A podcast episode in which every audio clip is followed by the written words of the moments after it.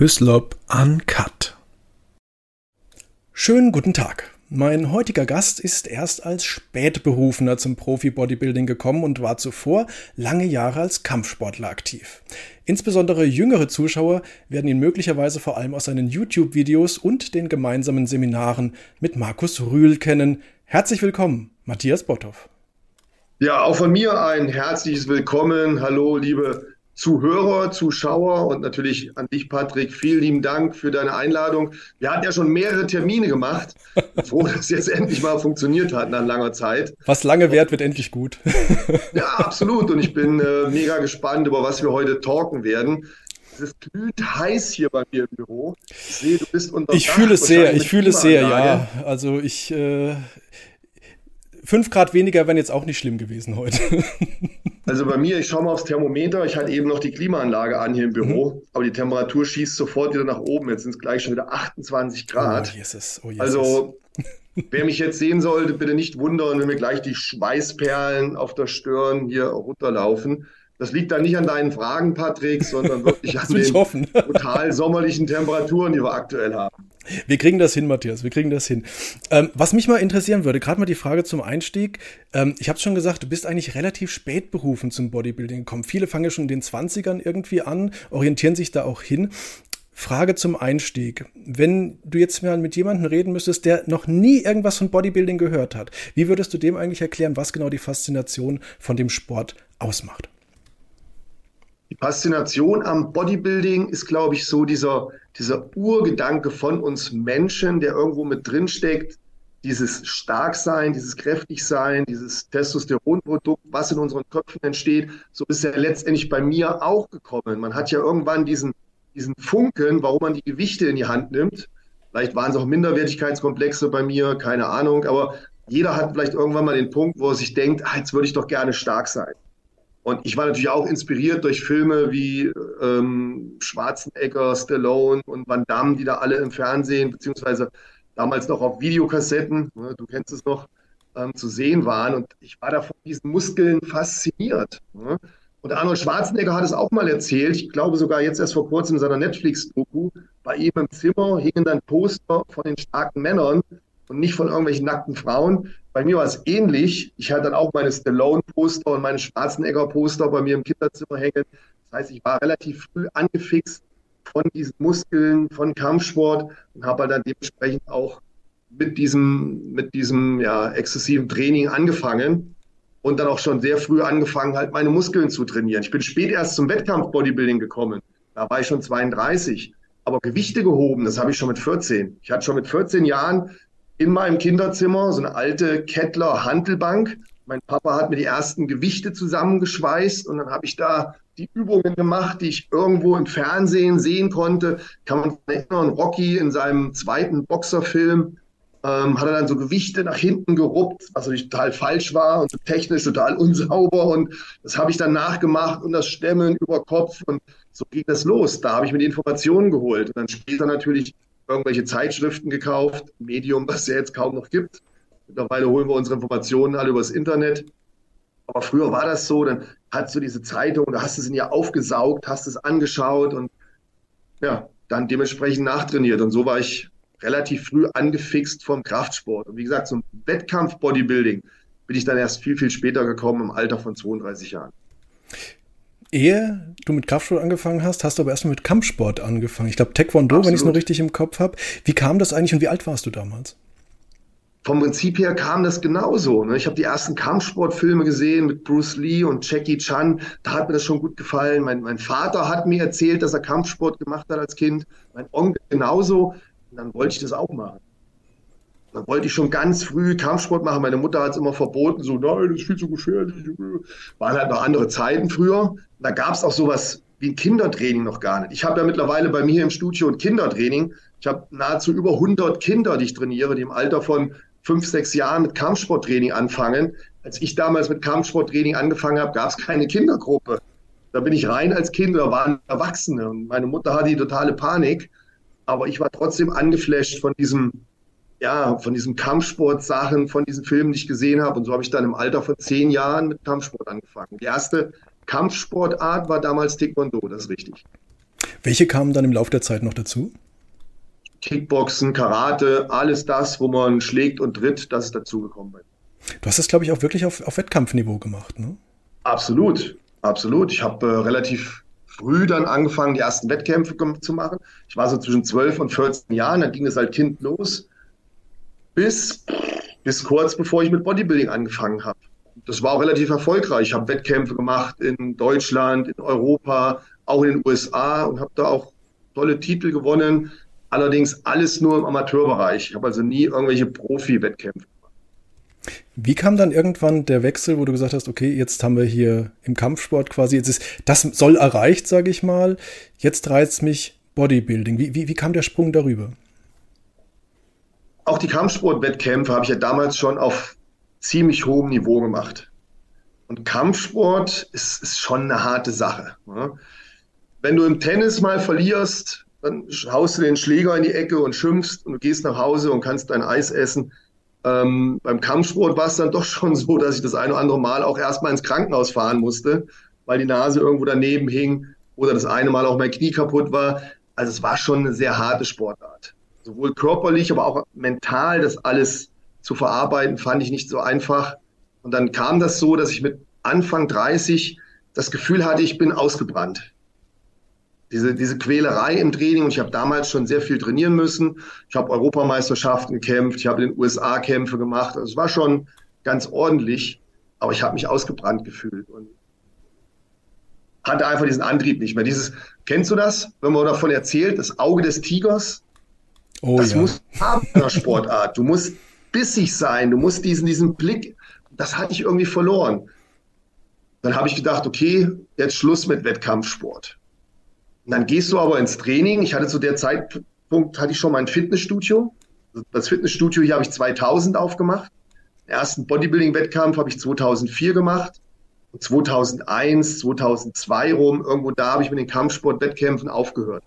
Das heißt, ich bin dann ins Studio gegangen und habe gedacht, ja, warum trainiere ich jetzt eigentlich hier? Ich bin joggen gegangen, und, und früher hatte ich meine Rocky-Musik auf den Ohren. Ich hatte den, den Wettkampf, meine Gegner fokussiert im Blick. Das heißt, ich habe mein Leben lang immer trainiert, um mich sportlich mit anderen zu messen. Das war auf einmal weg. Und am Anfang war das vielleicht noch ganz angenehm, aber dann kam auf einmal das Loch, in das du fällst, wo du dann denkst, ah, warum trainiere ich jetzt überhaupt? Und es gibt Unterschiede zwischen den Menschen. Es gibt Menschen, die haben diesen Wettkampfcharakter in sich die wollen unbedingt Wettkämpfe machen, keine Ahnung warum, die wollen sich mit anderen messen. Und dann gibt es andere Menschen, für die ist es nicht so wichtig, was vollkommen in Ordnung ist. Aber ich war halt schon immer ein Typ, der das geliebt hat, sich sportlich fair mit anderen zu messen. Das, diese Herausforderung, ich habe das geliebt, diesen Kick, mhm. dieses Adrenalin, vielleicht auch, vielleicht auch das Publikum, wenn die gejubelt haben, wenn ich gekämpft habe und so, das, das war schon geil. Und das hat mir natürlich gefehlt. Dann haben meine Kumpels zu mir gesagt, na dafür, dass du kein Bodybuilding machst, siehst du ja ganz gut aus. Mach doch mal so einen Bodybuilding-Wettkampf. Ja, und dann kam es halt irgendwann irgendwie dazu. Jetzt ist es das eine zu sagen, okay, ich, ich wechsle mal rüber, ich mache das jetzt mal, ich, ich ändere quasi den Sport. Das andere ist zu sagen irgendwann, Mensch, das könnte was sein, was ich wirklich auf Profiniveau machen will. Wie kam der Gedanke dazu? Also Profi wollte ich im Bodybuilding nie werden um Gottes Willen. Ich hatte immer nur angestrebt, diese, dieses Amateur-Bodybuilding zu machen. Und ich habe dann den ersten Wettkampf, den ich gemacht habe, gewonnen. Ich war da gleich sehr erfolgreich. Und dann kam schon eine Firma auf mich zu und sagte, hier, ähm, ne, willst du das nicht öfter machen? Die haben mich dann sofort unter Vertrag genommen und ich habe Bums nach meinem ersten Wettkampf schon Geld verdient mit Bodybuilding, was mir vorher beim Kampfsport nie gelungen war. Und dann dachte ich, ja, das Bodybuilding ist eigentlich total einfach stehst du auf der Bühne, keiner tut dir weh, keiner schlägt dir ins Gesicht. Und der Wettkampf rum ist, gehst ein Eis und eine Pizza essen und alles ist super. Das war entspannt für mich, auch von der Nervosität her, von der Anspannung her. Ich fand das alles nicht annähernd so schlimm wie jetzt das Kampfsporttraining. Apropos schlimm, mein Vater fand es ganz schlimm, dass ich mich da auf die Bodybuilding-Bühne gestellt habe. Warum? Er kam dann zu mir und sagte, äh, das willst du jetzt aber nicht immer machen, oder? Du machst doch jetzt wieder richtigen Sport danach. So hat das mein Vater gesehen. Der war das ja immer gewohnt, ne, dass da Action war. Das Bodybuilding hat ihn jetzt überhaupt nicht gekickt, auch wenn er mich da später natürlich auch unterstützt hat. Ähm, aber das, das, das war so leicht für mich und, und natürlich das Gefühl war dann auch wieder geil. Ich habe dann beim ersten Wettkampf ja dieses dieses Erfolgserlebnis wieder gehabt. Die Leute waren alle begeistert, jeder hat mich angesprochen. Das war schon so ein bisschen, also die haben schon gesehen, boah, da ist einer, der hat was drauf und dann ist diese ganze Euphorie dir entgegengekommen. Dann war ich natürlich auch stolz wie Oscar und dann habe ich diesen Vertrag bekommen bei der Firma und einfach war ich in diese Bodybuilding-Mühle reingerutscht. Nur auch zu diesem Zeitpunkt, wo ich dann drin war in dieser Bodybuilding-Szene, stand es für mich immer fest, dass ich kein Profi werde. Weil Profi damals zu der Zeit, 2004, 2005, das war nochmal was ganz anderes, als es das heutzutage ist. Inwiefern? Damals gab es bei den Profis nur diese offene Gewichtsklasse. Das heißt, die Bodybuilder, die damals Profis waren, das waren Erscheinungen. Wenn da ein Profi reingekommen ist, wusstest du, jetzt kommt ein Berg von Muskeln rein.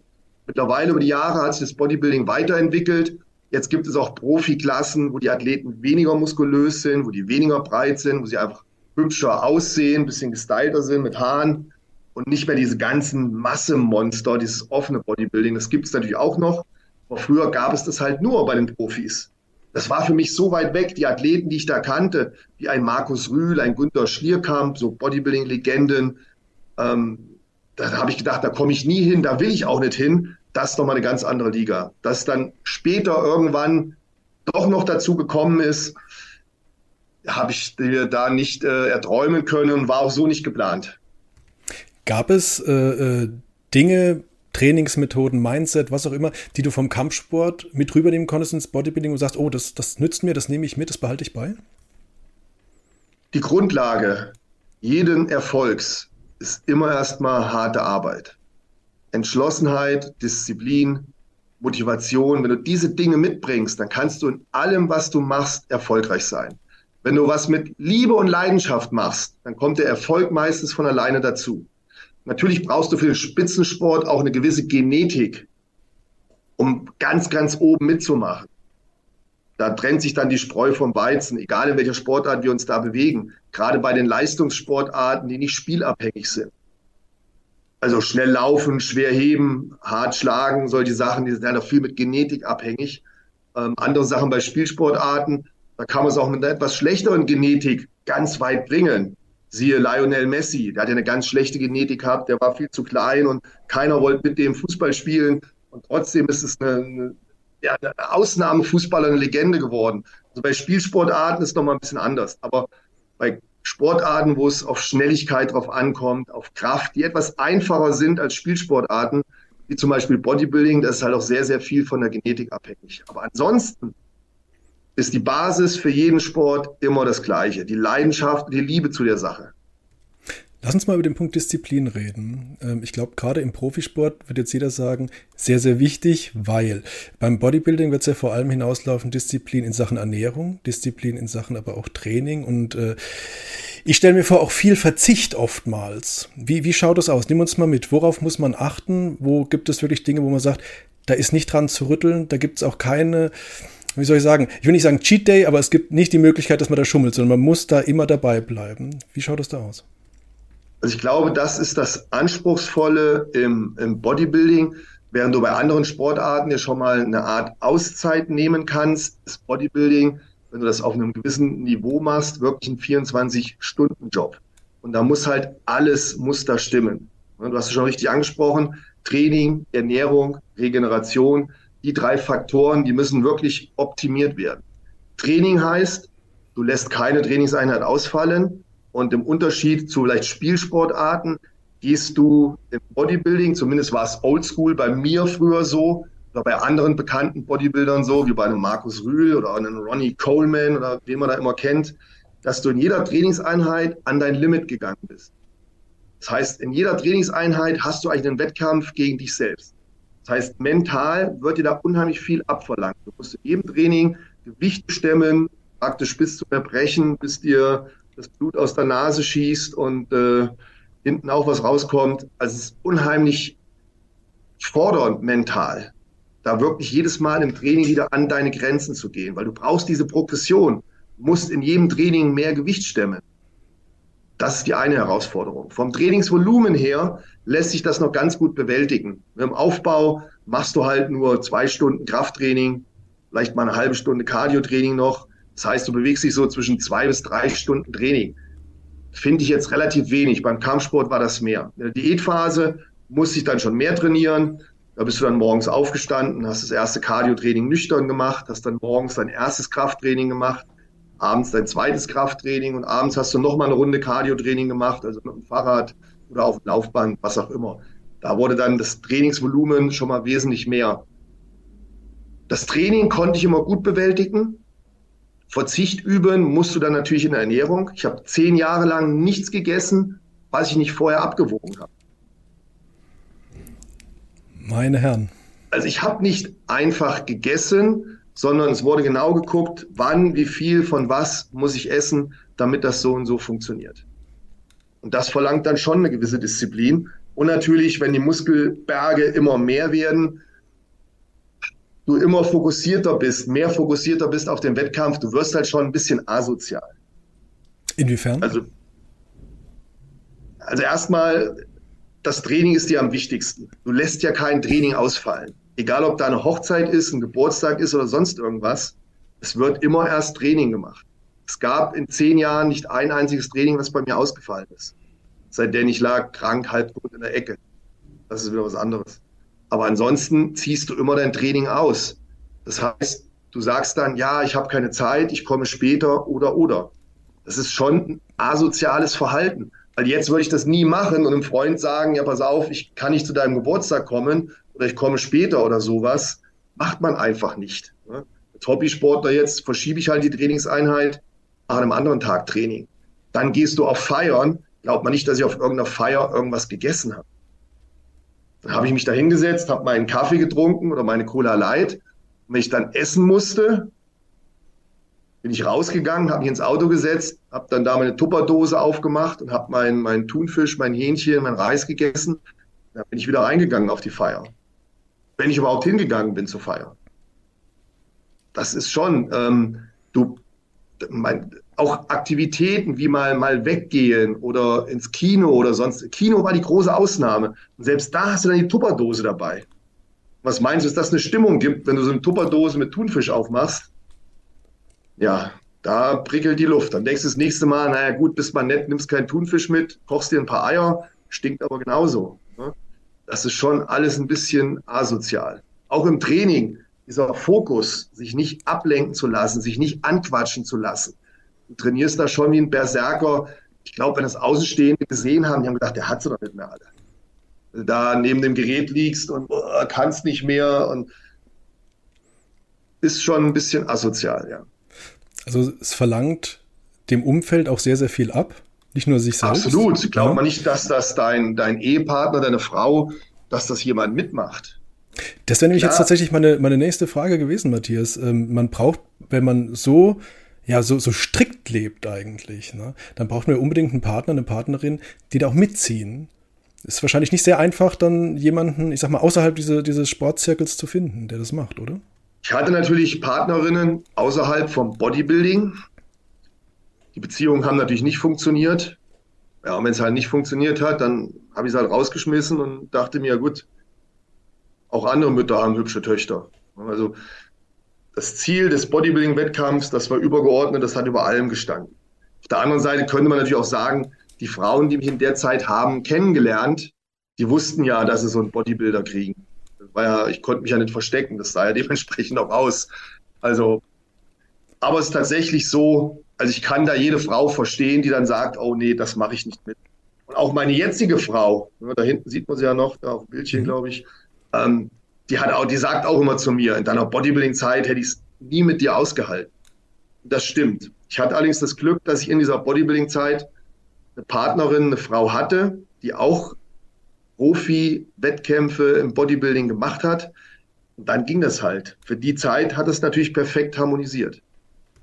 Jetzt ist äh, der, der soziale Kreis, der Freundeskreis das eine, Partnerschaft das andere. Äh, ein dritter Punkt, wie schaut es eigentlich aus? Wirklich so, so ein striktes Profileben, so ein diszipliniertes und zum Beispiel Familienplanung, Familienwunsch. Geht das zusammen? Nein. Ja, mh. Hm. ist ein schwieriges Thema. Ich will keinem auf die Füße treten. Ne? Aber lass es mich aus meiner Sicht sagen. Was andere Sportler machen oder tun, bleibt ja denen überlassen. Aber für mich wäre es in dieser Phase nicht möglich gewesen, sich um ein Kind zu kümmern. Halt, weil ich so egoistisch war. Weil ich so asozial war. Hätte ich das Kind bekommen, hätte ich mich natürlich darum gekümmert. Aber dann hätte meine Bodybuilding-Karriere darunter gelitten. Oder das Kind hätte darunter gelitten. Beides im Einklang zu bringen, wäre für mich damals nicht möglich gewesen. Kann durchaus sein, dass es jetzt Profi-Bodybuilder gibt, die das schaffen, ja. Aber wir müssen auch so ehrlich sein, wir können nicht bei denen zu Hause reingucken. Wir wissen nicht, was hinter den vier Wänden passiert. Und vielleicht sitzen die manchmal auch abends da und denken sich, scheiße, was ich jetzt meinem Kind zumute, ist nicht richtig. Oder dass sie sagen, ah, ich hätte vielleicht im Training doch mehr rausholen können, aber natürlich musste ich mich auch um die Familie kümmern. Beides ist ja vollkommen in Ordnung. Das ist jetzt auch kein, kein Vorwurf von mir, weil die sind ja auch nicht doof, die reflektieren ja auch selber. Aber die wissen mit Sicherheit, dass es nicht so einfach ist, Familie und so einen extremen Sport in Einklang zu bringen. Ich sage jetzt nur für mich persönlich, wäre es damals nicht möglich gewesen, ein, ein Kind, eine Familie zu haben und diesen Sport zu machen. Jetzt habe ich ein Kind und jetzt auf der anderen Seite wäre es für mich genauso unmöglich, zu meinem Kind Nein zu sagen oder mein Kind zu vernachlässigen für den Sport. Das würde mir dann genauso schwer fallen, wenn ich jetzt wegreisen müsste. Wettkämpfe. Früher bin ich drei, vier Wochen im Ausland gewesen. Wenn ich jetzt mir vorstelle, ich könnte meine Tochter drei Wochen nicht sehen, nach drei Stunden kriege ich schon Sehnsucht. Dann freue ich mich schon, wenn ich sie wiedersehe. Also ich bin da vielleicht so extrem, vielleicht sind andere Männer da nicht so, nicht so schlimm. Es gibt ja auch andere Berufe, wo du längere Zeit auf dein Kind verzichten musst. Ne? Wenn ich da zum Beispiel an die vielen Soldaten denke, die abgeordnet werden, dann drei Monate oder länger weg sind, oder amerikanische Soldaten, die ins Ausland gehen, die dann Geburt von ihrer Frau nicht mitbekommen, das, das finde ich total schlimm. Respekt an die, die das durchziehen, die das schaffen. Mental habe ich allergrößten Respekt vor. Aber für mich persönlich wäre es damals nicht möglich gewesen. Deswegen hat es dann auch bei uns keine Kinder in der Zeit gegeben. Wenn du zurückschaust, wenn du den, den, wie du selber sagst, äh, in Anführungszeichen asozialen, den egoistischen Matthias Botto von früher siehst und den mit, mit heute abgleichst, erschrickst du dann manchmal so ein bisschen oder sagst du, nee, das war halt die notwendige Härte, musste so sein? Du hast es eigentlich treffend gesagt. Wobei, ein bisschen trifft beides zu. Wenn ich manchmal zurückschaue und überlege, was ich alles gemacht habe mit meinem Körper, mit meinem Umfeld und mit meinem Training, da denke ich manchmal, Alter, wie hast du das früher geschafft? Wie konntest du dich so quälen im Training? Wie konntest du dir so auf gut Deutsch den Arsch aufreißen? Und also manchmal kann ich das selber nicht mehr nachvollziehen. Wenn ich dann Bilder von früher sehe, ich kann mir gar nicht mehr vorstellen, dass ich mal so ausgesehen habe. Also wenn ich jetzt wirklich Bilder von früher sehe, ist das so weit weg auf einmal schon, dass ich mir denke, so hast du mal ausgesehen, weil jetzt sehe ich normal aus. Wenn ich jetzt in den Spiegel schaue, ne, ich bin behaart wie ein A4 und äh, also es hat sich alles komplett geändert. Ne? Ich denke aber, und bevor ich zu weit abschweife, ist es auch gut und wichtig, dass sich die Dinge dann ändert. Und ich glaube, wenn man immer an, an irgendwelchen Dingen permanent festhält und sich nicht weiterentwickelt, dann ist das nicht gut fürs Leben. Deswegen bin ich froh, dass ich ähm, diese Phase hinter mir gelassen habe, die auch nicht gesund ist. Ne? Bodybuilding, Fitnesssport ist die tollste Sportart der Welt. Es gibt nichts, was gesünder ist für den Körper als Training mit Gewichten. Das ist toll. Das ist allen anderen Sportarten überlegen. Ob das Schwimmen ist, ob das Laufen ist, Kraftsport ist das Allerbeste. Und das wissen wir mittlerweile auch. Das ist ja gesellschaftsfähig geworden. Wenn du heutzutage krank bist oder verletzt bist, dann gehst du in die Reha. Und was machen die mit dir? Sport. Da ist auch immer Kraftsport dabei. Also Kraftsport, Bodybuilding bringt einem unheimlich viel. Das ist eine Riesensache. Du kannst mittlerweile überall trainieren. Auf Schiffen, in Hotels und überall gibt es Fitnessstudios mittlerweile. Und das ist auch gut so. Von jung bis alt, Menschen trainieren, super. Aber dieses Wettkampf-Bodybuilding, Wettkampfsport, Leistungssport auf dem Niveau, das ist halt nochmal eine Sache, die unterscheidet sich sehr von dem, was, was viele halt in den Fitnessstudios machen. Und das ist selbstverständlich nicht gesund. Das ist nicht gesund für deinen Kopf und schon gar nicht gesund für deinen Körper. Und eins ist auch klar, wenn du so ein Muskelberg warst wie ich und diese Profi-Wettkämpfe gemacht hast, das schaffst du halt nicht nur mit Haferflocken und Quark. da greifst du halt auch zu anderen Mitteln. Und wenn man dann älter wird, dann nutzen aber auch diese Mittel irgendwann nicht mehr so viel. Und wenn man dann immer meint, man könnte an die, an die Vergangenheit anschließen und versucht es dann auf andere Wege sich noch zu erhalten, dann kommt man aus diesem Teufelskreislauf irgendwann nicht mehr raus. Und dann kriegst du vielleicht auch ein Ego-Problem, dass du dich nur noch definierst über deine Muskeln. Aber ich will mich nicht nur definieren über meine Muskeln, um Gottes Willen. Das wäre für mich das Schlimmste, was mir passieren könnte. Ich möchte, dass die Menschen mich respektieren für die Dinge, die ich sage und für die Art und Weise, die ich ihnen gegenüber trete. Und nicht, weil ich irgendwann mal einen dicken Bizeps hatte. Das ist vergänglich. Aber wie du Leute behandelst, wie du Menschen gegenübertrittst, wie du mit Menschen sprichst, das bleibt für immer. Das bleibt in Erinnerung der Leute. Die Muskeln, am Morgen wird eine neue Sau durchs Dorf getrieben. Dann kommt wieder einer mit Muskeln und wieder und wieder und wieder. So ist es schon immer gewesen seit Arnold Schwarzenegger.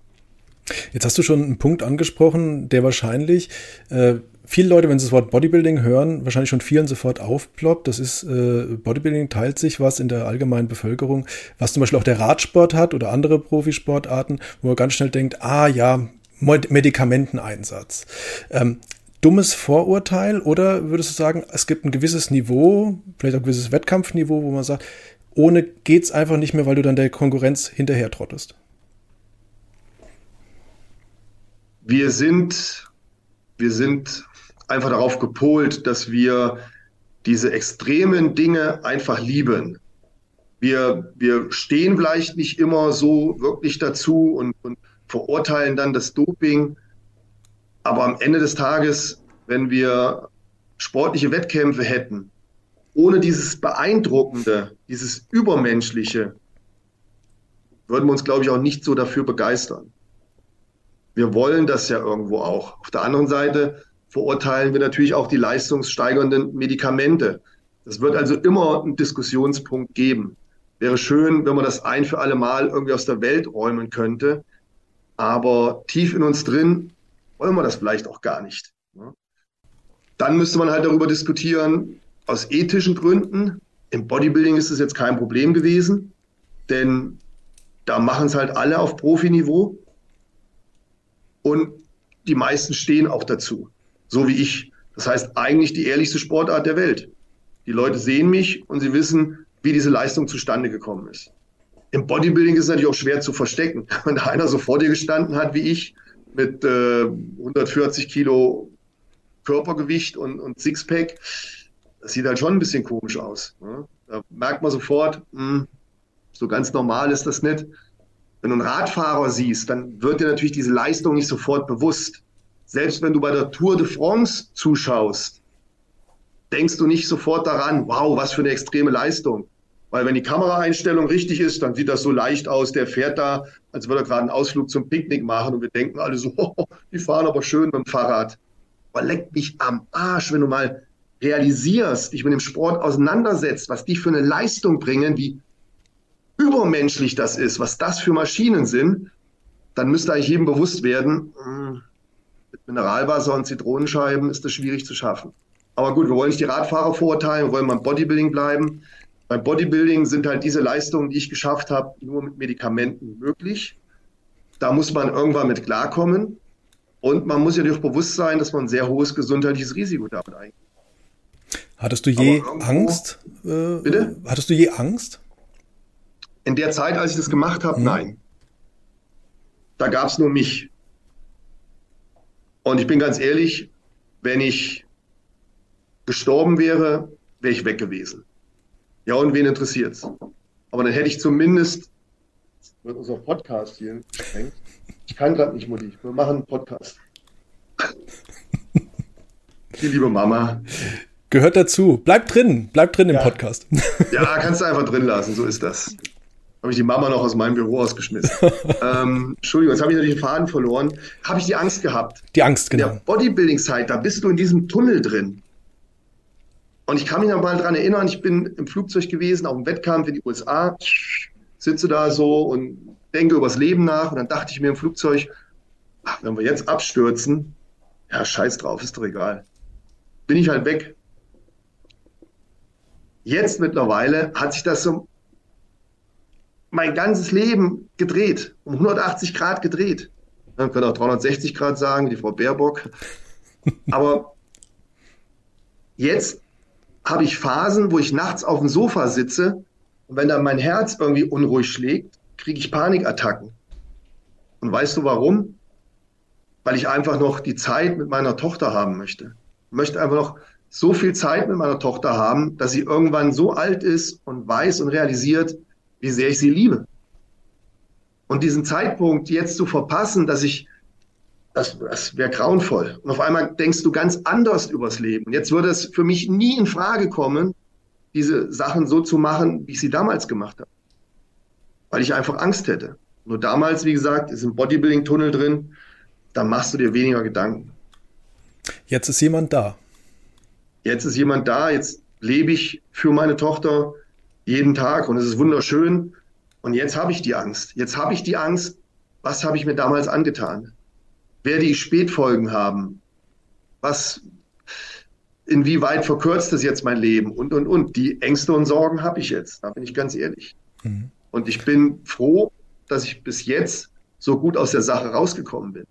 Natürlich habe ich hier und da meine Verletzungen, ja, aber das ist muskulär. Damit kann man leben. Es gibt auch andere, die haben Bandscheibenvorfall, die haben nie Gewichte gehoben, auch Probleme. Aber was hast du deinen, deinen inneren Organen angetan, deinem Herz und hin und her?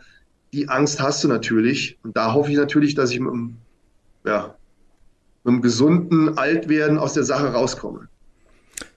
Da drücke ich dir auf jeden Fall fest die Daumen. Nicht zuletzt auch wegen deiner Tochter. Ähm, aber Zeit ist ein sehr gutes Stichwort. Ähm, schauen wir mal kurz nochmal zurück. Du warst 39, als du Profi geworden bist. Ähm, Im Profisport ist es ja generell so, du hast, dadurch, dass du eine hohe Belastung auf dem Körper hast, ich sag mal nicht bis 63, 65 wahrscheinlich, das du machen kannst, und du hast immer so ein befristetes Zeitfenster, wo du weißt, ungefähr bis so lang habe ich. Vielleicht mit Verletzungspech ist schon vorher Schluss. Mit welchen Gedanken bist du reingegangen, als, du, als dir klar war, du gehst quasi rein in den Sport, da sind manche schon auf dem Weg wieder nach draußen? Ich wollte es einfach nochmal erleben. Ich hatte ja diesen größten Amateur-Bodybuilding-Wettkampf der Welt gewonnen.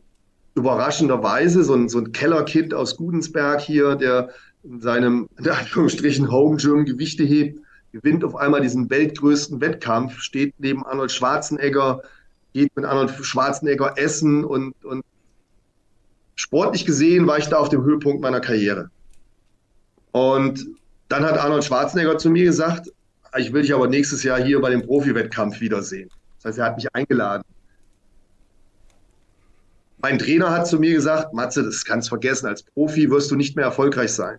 Zu schlecht und zu alt, zwei Faktoren, die ähm, relativ schlechte Profikarriere voraussagen. Aber zum einen war da diese Einladung von Arnold Schwarzenegger, wo ich mir dachte, diesen Wettkampf mitzuerleben, das ist halt eine Ehre. Das ist ein Einladungswettkampf, das schafft nicht jeder. Das haben nur ganz wenige Deutsche geschafft. Also allein aus dem Grund musst du das schon machen. Und zum anderen, ich wollte natürlich noch Wettkämpfe machen. Ich hätte die Option gehabt, weiterhin Amateurwettkämpfe zu machen, die ich wahrscheinlich gut abgeschnitten hätte, die meisten wahrscheinlich auch gewonnen. Oder ich hätte die andere Möglichkeit gehabt, ich sage, ich nehme jetzt doch diese Profikarte an, die ich eigentlich gar nicht haben wollte. Und ich schaue einfach, wo ich mich positioniere. Und ich kann diesen Profizirkus noch einmal miterleben. Ich kann später mal in einem Podcast beim Patrick damit angeben, ich habe wirklich neben den allerbesten Athleten der Welt gestanden. Ich habe da nicht gewonnen, okay, aber ich habe neben denen gestanden. Ich habe die Herausforderung angenommen, ich habe mich mit denen gemessen, ich habe selber geschaut, wo ich stehe und somit meinen Horizont abgesteckt. Ansonsten, wer immer gewinnt, hat sich zu einfache Gegner ausgesucht. Und mir ging es ja auch darum, in meiner sportlichen Karriere immer besser zu werden, die, diese Herausforderung zu suchen, diesen Nervenkitzel. Da habe ich mir gedacht, komm her, mach noch ein paar Profi-Wettkämpfe, schau, wie das da abläuft, schau, wie gut du bist. Und ähm, ich kann mich noch daran erinnern, wie andere Bodybuilder, mein Trainer zu mir gesagt hat, wenn du damit leben kannst, dass du Niederlagen einstecken kannst, dann mach das. Wenn du mit Niederlagen nicht umgehen kannst, dann solltest du es lassen, denn da wirst du garantiert jetzt verlieren. Und ich war natürlich erfolgsverwöhnt. Ich hatte ja als Amateur schon natürlich auch viele Wettkämpfe gewonnen. Aber das ist auch eine Erfahrung. Dann weiterzumachen, obwohl du verlierst, obwohl du Niederlagen hinnehmen musst. Ja. Eigentlich die größere Herausforderung, oder? Absolut. Aber ich war dann nachher der Meinung, dass auch wenn ich da nicht der Beste sein werde, dass es mich trotzdem mental nochmal auf eine andere Stufe bringt. Und wie gesagt, wirklich dann auch, das ist jetzt kein Spaß, ich habe es eben so als Spaß gesagt, aber dann wirklich auch zu mir selbst zu sagen, mit voller Stolz, ich habe mich mit den Besten gemessen. Ich habe vielleicht die Champions League nicht gewonnen, aber ich habe da mitgespielt. Das ist mehr als nur ein Achtungserfolg, wenn ich das mal vorsichtig sagen darf. Ähm, was mich interessieren würde, Matthias, du hast äh, plötzlich Schwarzenegger selber getroffen. Der Mann, der vorher noch in deinem Kinderzimmer am Post, als Poster ja. an der Wand hing. Wie war das eigentlich für dich? Ein ganz besonderer Moment. Ich war natürlich immer von dieser Person, von diesem Charakter fasziniert Stallone und Schwarzenegger, das waren so die Heroes. Und Zuhörer oder Zuschauer können das jetzt schwierig nachvollziehen. Die sind vielleicht etwas jünger als wir. Aber wir sind ja damals mit denen groß geworden. Es gab ja kein Instagram, YouTube, Facebook oder so, sondern es waren diese, diese Kinofilme, die uns fasziniert haben, die uns motiviert haben, im Leben vielleicht etwas zu tun. Diese Rocky-Story, wie viele Menschen hat das motiviert im Leben? Wie viele Menschen so einfach der Film ist, desto wichtiger die Message, die er rüberbringt. Dass jeder im Leben, wenn er hart daran arbeitet, auch zu, es zu etwas bringen kann. Und Schwarzenegger hat es ja eins zu eins auch gelebt. Wir müssen uns mal vor Augen halten, wo der herkam. Ne? Ein blöder Bodybuilder, der es geschafft hat, Gouverneur in Kalifornien zu werden. Also was eine Karriere. Ein Österreicher, der in Hollywood Fuß fasst. Also auch ein Schwarzenegger musste ja immer hören, dass das nie funktionieren würde. Aber es hat funktioniert. Und das ist eigentlich das Besondere an der Figur. Nicht wie er aussieht oder wie reich er ist, sondern das, was er sich vorgenommen hat zu schaffen, diese Arbeit, die er dafür investiert hat. Über den Sport, wo er erfolgreich war, in der Hollywood-Karriere, bis hin im Leben erfolgreich zu sein als Politiker, das finde ich schon sehr erstaunlich. Und dann bist du natürlich sehr ehrfürchtig, wenn du mit so einem Menschen dann zusammensitzt und am Frühstücken bist und dich über das Frühstück unterhältst. Jetzt kommt... Fällt dir dann schwer, die richtigen Fragen zu stellen, sich mit ihm auszutauschen. Und dann machst du so ganz einfachen Smalltalk. Jetzt ist ähm, das ein wunderbarer Moment in deiner Profikarriere gewesen. Irgendwann war aber Ende.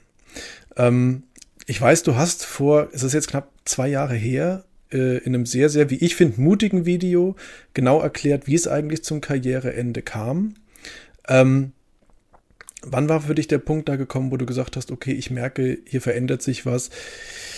Es ist jetzt, die Zeit ist um. Genauso wie mich meine Freunde zum Bodybuilding gebracht haben, so haben sie mich auch wieder davon weggebracht. Ich kann mich noch daran erinnern, wie ich einen Formcheck mit Markus Rühl gemacht habe, auch ein sehr bekannter Bodybuilder. Da habe ich mich da ausgezogen und gepost und so. Und dann guckte der ganz kritisch und skeptisch und sagte, ah, Matze, das kannst vergessen. Ich so, wie, das kann ich vergessen? Ich dachte so, ich sehe brutal aus. Ne? Sagt er, ja, du hast den gleichen Scheiß wie ich an der Brust. Ich sag, wie, was denn an der Brust? Und wir haben beide so eine Verletzung, so eine Krankheit, wo man nicht genau weiß, woher das kommt. Unsere Muskulatur atrophiert. Das fängt bei der Brustmuskulatur an. Die Muskulatur löst sich ab und die Brust wandert praktisch weg Richtung Schulter. Ähm, sieht hässlich aus, nicht schön. Und natürlich ist es damit nicht mehr möglich, irgendwelche Bodybuilding-Wettkämpfe zu machen. Das hat er halt damals bei mir gesehen, der Markus, mit als einer der ersten.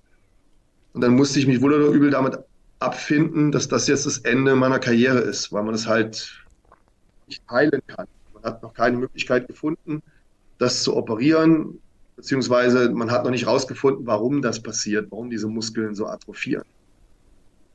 Wie alt warst du damals? Ja, das, ging, das ging schon los, als ich die ersten Profi-Wettkämpfe gemacht habe. Ich wollte es dann nur nicht so richtig wahrhaben. Ich habe dann schon gemerkt, ah, irgendwas stimmt nicht mit der Brust. Das heißt, ich müsste so Ende 30, Anfang 40 gewesen sein. Die Profi-Bodybuilding-Karriere war zu Ende, ist aber interessanterweise nicht das Ende der Karriere, ich sag mal im Netz, weil mittlerweile bist du ja eigentlich, gerade für die Jüngeren, ähm, sehr bekannt dadurch, durch, du hast einen YouTube-Kanal, du hast einen Instagram-Account äh, und du machst die Seminare mit Markus Rühl zusammen, die ja auch sehr gut besucht werden. Ähm, wie kam es eigentlich zu der Zusammenarbeit zwischen dir und Markus Rühl? Mm. Ja, also früher war es so, dass Markus Rühl und ich wir uns tatsächlich nicht leiden konnten. Da waren wir noch sportliche Konkurrenten. Aber über die Jahre hinweg hast du halt, gibt ja nicht so viele deutsche Bodybuilder, die auf diesem Niveau waren, hast du halt zusammen Veranstaltungen gehabt. Da habe ich dann geguckt, ah, da kommt der doofe Rühl. Er auch so, ne? da kommt der dünne Botthoff. Hat man sich so gegenseitig ein bisschen angefixt. Und wir haben uns anfangs wirklich nicht gemocht. Und dann bei den Seminaren haben wir uns gegenseitig immer ein bisschen gestichelt. Und den Leuten hat das natürlich gefallen. Die haben drüber gelacht, die haben drüber geschmunzelt und ich habe mir gedacht, Alter, was war das jetzt für ein scheiß Seminar? Wir haben so einen Müll geredet. Ich habe früher Seminare gegeben, so mit, äh, mit Folien an die Wand schmeißen und Erklärungen und wie viel Gramm Eiweiß und Mikrogramm davon und habe mir da totalen Stress gemacht, habe vorher das Seminar geplant im Detail, was ich den Leuten vermitteln will. Jetzt mache ich da auf einmal ein Seminar mit Markus Rühl und die Hälfte davon war eigentlich Quatsch, was wir geredet haben. Die Hälfte davon war einfach nur Unterhaltung, wo wir über die Bodybuilding-Zeit gesprochen haben, was wir gegessen haben, wie viel, wie wir trainiert haben und alles so, einfach nur so Geschichten. Und ich merkte aber, ey, das kommt voll gut an bei den Leuten. Der Markus hat es auch gemerkt. Dann sind wir halt immer häufiger zusammengebucht worden und haben halt immer diese Dick- und Doof-Nummer durchgezogen. Und das ist dann ungefähr 50 Prozent Entertainment, wo wir halt aus unserem Bodybuilding-Alltag sprechen, wo wir auch ein paar Alltagsprobleme aktuell ansprechen und 40, 50 Prozent Information. Aber halt viel Unterhaltung. Das mögen die Leute, haben Spaß daran. Der Markus und ich, wir haben uns über die Jahre dann immer besser kennengelernt und angefreundet. Ja, mittlerweile sind wir halt sehr, sehr dicke Freunde. Wir haben irgendwann in der Phase der Zusammenarbeit gemerkt, dass wir unheimlich viel gemeinsam haben. Was man jetzt vielleicht auf den ersten Blick gar nicht so erkennt. Aber das fing mit der gleichen Verletzung an. Das äh, fing mit dem Kindkriegen an. Das geht damit weiter, dass wir beide nicht mehr realisieren oder vorstellen können, was wir früher mal waren oder wie wir früher mal ausgesehen haben. Sind viele Parallelen, auch viele private, intime Details, über die ich jetzt gar nicht so sprechen möchte. Also diese ganzen Ängste, Depressionen, gesundheitliche Probleme, viele Sachen, die uns zusammengeschweißt haben und uns gezeigt haben, ey, das ist doch wir sind uns ähnlicher, als man auf den ersten Blick denkt. Gleiche Alter, gut, ich sehe besser aus, aber ne, sind, und so haben wir halt sehr eng zueinander gefunden und sind jetzt wirklich sehr, sehr gute Freunde. Inwiefern hat sich der Sport, weil du gehörst ja noch quasi zu der zur Vorgängergeneration, ähm, jetzt zur, zur aktuellen Generation gewandelt und wie wichtig ist bei der ganzen Sache jetzt eigentlich auch das, das Auftreten in den sozialen Medien, zum Beispiel Instagram, geworden? Uh, da könnte man ja einen eigenen Podcast drüber machen. Ha, machen wir. da könnte man einen eigenen Podcast drüber machen. Natürlich entwickelt sich alles weiter. Und so ein alter Sachs und Dinosaurier ohne Haare wie ich, der wird natürlich immer sagen, früher war alles besser. Ist doch klar, früher war alles besser. Wir waren früher besser, das Training war früher härter und, und, und. Aber mal ganz realistisch gesehen, alles hat seine Zeit. Früher war gut, aber auch das, in dem wir heute leben, bringt natürlich unheimlich viele Vorteile mit sich. Und auch heute ist nicht alles schlecht, auch nicht im Bodybuilding. Und natürlich schimpfen wir sehr oft auf die jungen Leute, die nicht mehr so hart trainieren und nicht mehr so Gas geben. Die andere Wahrheit ist aber auch, dass ich bei mir im Studio, als auch bei mir im Coaching, ich trainiere ja sehr viele Sportler, dass ich da unheimlich viele auch habe, die einen richtig guten Job machen. Und im Gegensatz zu uns haben die richtig Ahnung. Wir haben früher noch hohe Eier gesoffen und haben gedacht, wir tun uns was Gutes. Heutzutage kommen junge Leute zu mir, die sind 17, 18 Jahre alt, die kennen sich mit Training perfekt aus, die kennen sich mit Ernährung perfekt aus, die kennen sich mit Steroiden perfekt aus. Also die haben einen Bildungsstand.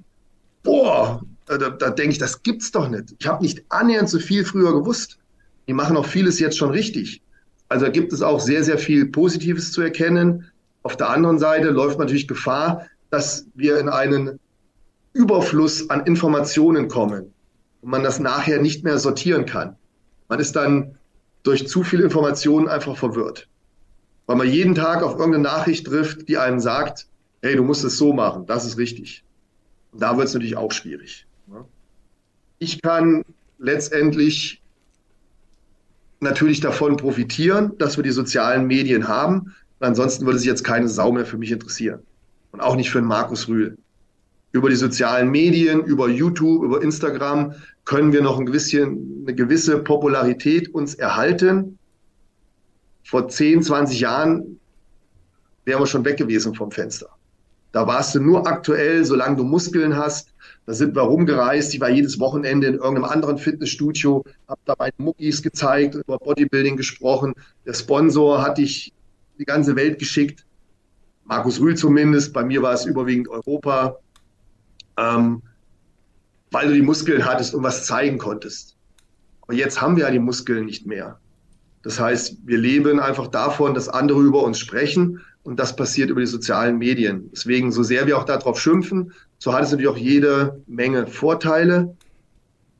Wichtig ist, wie wir das Ganze konsumieren und wie wir damit umgehen.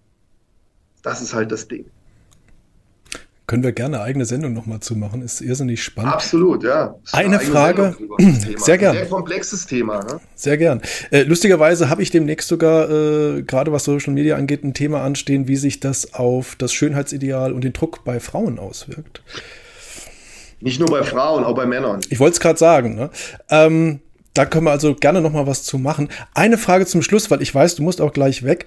Ähm, Matthias, wenn der Matthias Botto von heute den Matthias Botthoff von früher treffen würde, was würde er ihm mitgeben? Glaube an dich. Glaube an dich und an die Dinge, die du tust. Behalte dein Selbstvertrauen und den Glauben an dich. Wenn du dich irgendwann selbst aufgibst und nicht mehr an dich glaubst, wirst du auch keinen Erfolg haben. Und ich habe oftmals in meinem Leben Entscheidungen treffen müssen, die nicht einfach waren. Und wenn ich in dem Moment nicht an mich geglaubt hätte, wäre ich nie dahin gekommen, wo ich jetzt bin. Ähm, es ist natürlich immer eine Sache davon zu reden und eine andere Seite, die Dinge zu machen. Aber wenn wir uns nicht selbst manchmal irgendwas zutrauen und immer einreden, wir schaffen das nicht oder andere uns einreden, wir schaffen das nicht, dann werden wir es auch nicht schaffen. Und die Welt, die Welt ist nicht nur gut. Ne? Jeder von uns muss sich jeden Tag mit, mit schlimmen Dingen auseinandersetzen sei es familiär, sei es im Beruf. Es ist ein ständiger Kampf im Leben. Ne? Leben heißt auch kämpfen, kämpfen für die Dinge, die man liebt. Und wenn du da nicht an dich selbst glaubst, dann wird es halt ganz, ganz schwierig. Nachdenkliche Worte zum Schluss. Matthias, und, ja? Was natürlich noch hinzukommt, und das sollten wir halt alle auch ab und zu mal sein, du musst aber manchmal auch ein bisschen demütig sein. Wir müssen auch mal mit dem zufrieden sein, was wir haben. Und wenn ich zurückblicke, dann, dann sehe ich halt immer nur das große Glück, was ich gehabt habe, bis zum heutigen Tag. Und ähm, da kann ich nur meiner Familie und den lieben Gott für bedanken und auch bei meiner Frau, dass ich halt auch immer, und das war, glaube ich, neben, neben dem Ehrgeiz, den ich hatte, meine Mutter hat schon immer gesagt, ey, du bist so ehrgeizig, das ist schon krankhaft. Aber neben dem ganzen Ehrgeiz hatte ich halt immer das große Glück, dass ich tolle Menschen um mich hatte, die sich um mich gekümmert haben, die mich gefördert haben, in all den Dingen, die ich gemacht habe. Ich habe im Sport immer tolle Trainer gehabt. Ich habe alleine nicht die Ahnung gehabt. Es gab keine sozialen Medien. Ich habe einen Menschen gehabt, der hat mir gesagt, wo es lang geht, und dann habe ich das gemacht. Und wenn der gesagt hat, spring, bin ich gesprungen. Das war im Kampfsport so, das war im Bodybuilding so, und im Leben habe ich halt meine Eltern gehabt, die mich immer unterstützt haben. Das macht eine ganze Menge aus. Das heißt, der Erfolg, den ich am Ende hatte, ist eine Kombination aus zwei Dingen gewesen. Zum einen der Wille, zum anderen die Menschen, die mich unterstützt haben. Wenn eine Komponente fehlt, wird es natürlich extrem schwer im Leben. Und deswegen müssen die, die vielleicht den Rückhalt von der Familie nicht haben, umso mehr noch dafür kämpfen. Ich hatte das große Glück, den Rückhalt in der Familie. Und die andere Geschichte, manchmal ist es wirklich gut, sich halt auch Hilfe zu holen. Sich Hilfe zu holen ist kein Zeichen von Schwäche. Schau mal, ich habe mein, mein Fitnessstudio schon gehabt, vier Jahre lang. Und ich dachte, ich wüsste alles über Bodybuilding und Gewichte heben. Ich habe mir trotzdem einen Trainer gesucht, eine Trainerin gesucht und habe mich da wieder untergeordnet, weil ich wusste, ich brauche da Hilfe in dem Bereich. Und deswegen, egal welche Probleme du hast, ob das körperlich ist oder ob das psychisch ist, wenn du selber nicht mehr weiterkommst, hol dir Hilfe. Wahre Worte. Ein ich glaub, Zeichen von Schwäche. Ne? Absolut, absolut. Da stimmt ja auch jeder zu, denke ich. Matthias, ich bedanke mich ganz, ganz herzlich für das Gespräch und für die Zeit. Ja, vielen lieben Dank. Ich freue mich, dass jetzt Schluss ist, weil dann kann ich meine Klimaanlage wieder anmachen. Ich schwitze hier, mittlerweile sind es 30 Grad in meinem Büro. Boah, ich habe die Rollos runter, aber ja. der Raum heizt sich so auf. Oh, das glaube ich, das glaube ich, ja. Dann so, wirf sie gleich an. Wir sind ich raus. Werf sie gleich an. Mach's gut und Dank. ganz herzlichen Dank. Gell? Vielen Dank für die fairen Fragen, Patrick. Ich hoffe, ich habe dich doch. gut unterhalten. Vor allem die, die Zuschauer und Zuhörer habe ich gut unterhalten. Oh, das glaube ich. Und ja, wer, wer mehr von mir sehen oder hören möchte, kann mir in den sozialen Medien folgen. Du hast ja schon gesagt, Instagram. Genau, YouTube, Instagram. Twitter hast du, glaube ich, nicht mehr. Kann das sein? Oder hat nicht ich, wirklich viel gebracht? Ich auf Twitter, aber ich mache da nie was. Ja, bin zu alt dafür. Okay. Ich wollte früher, ich wollte kein Instagram machen, ich wollte kein YouTube machen, ich musste mich zu allem überreden lassen. Oh, okay.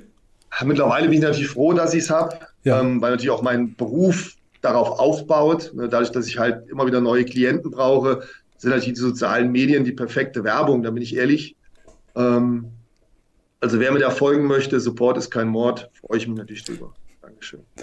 Das unterstütze ich hiermit. Folgt Matthias auf seinen Kanälen. Er bringt übrigens auch immer ja, Content, der gar nicht mal nur um den Sport geht, sondern wie ich finde auch echt äh, mutige und tiefgehende Videos auch manchmal einfach so sind. Ne? Ja, manchmal schon.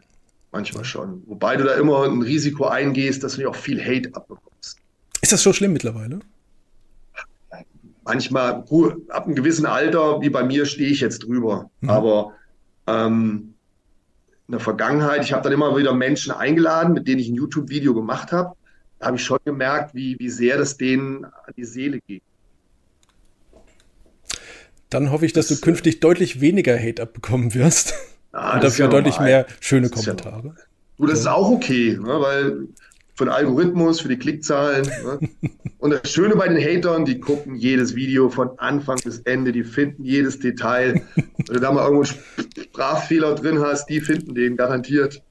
Also das sind auch sehr treue Zuschauer. Wunderbar. Matthias, nochmal ganz herzlichen Dank.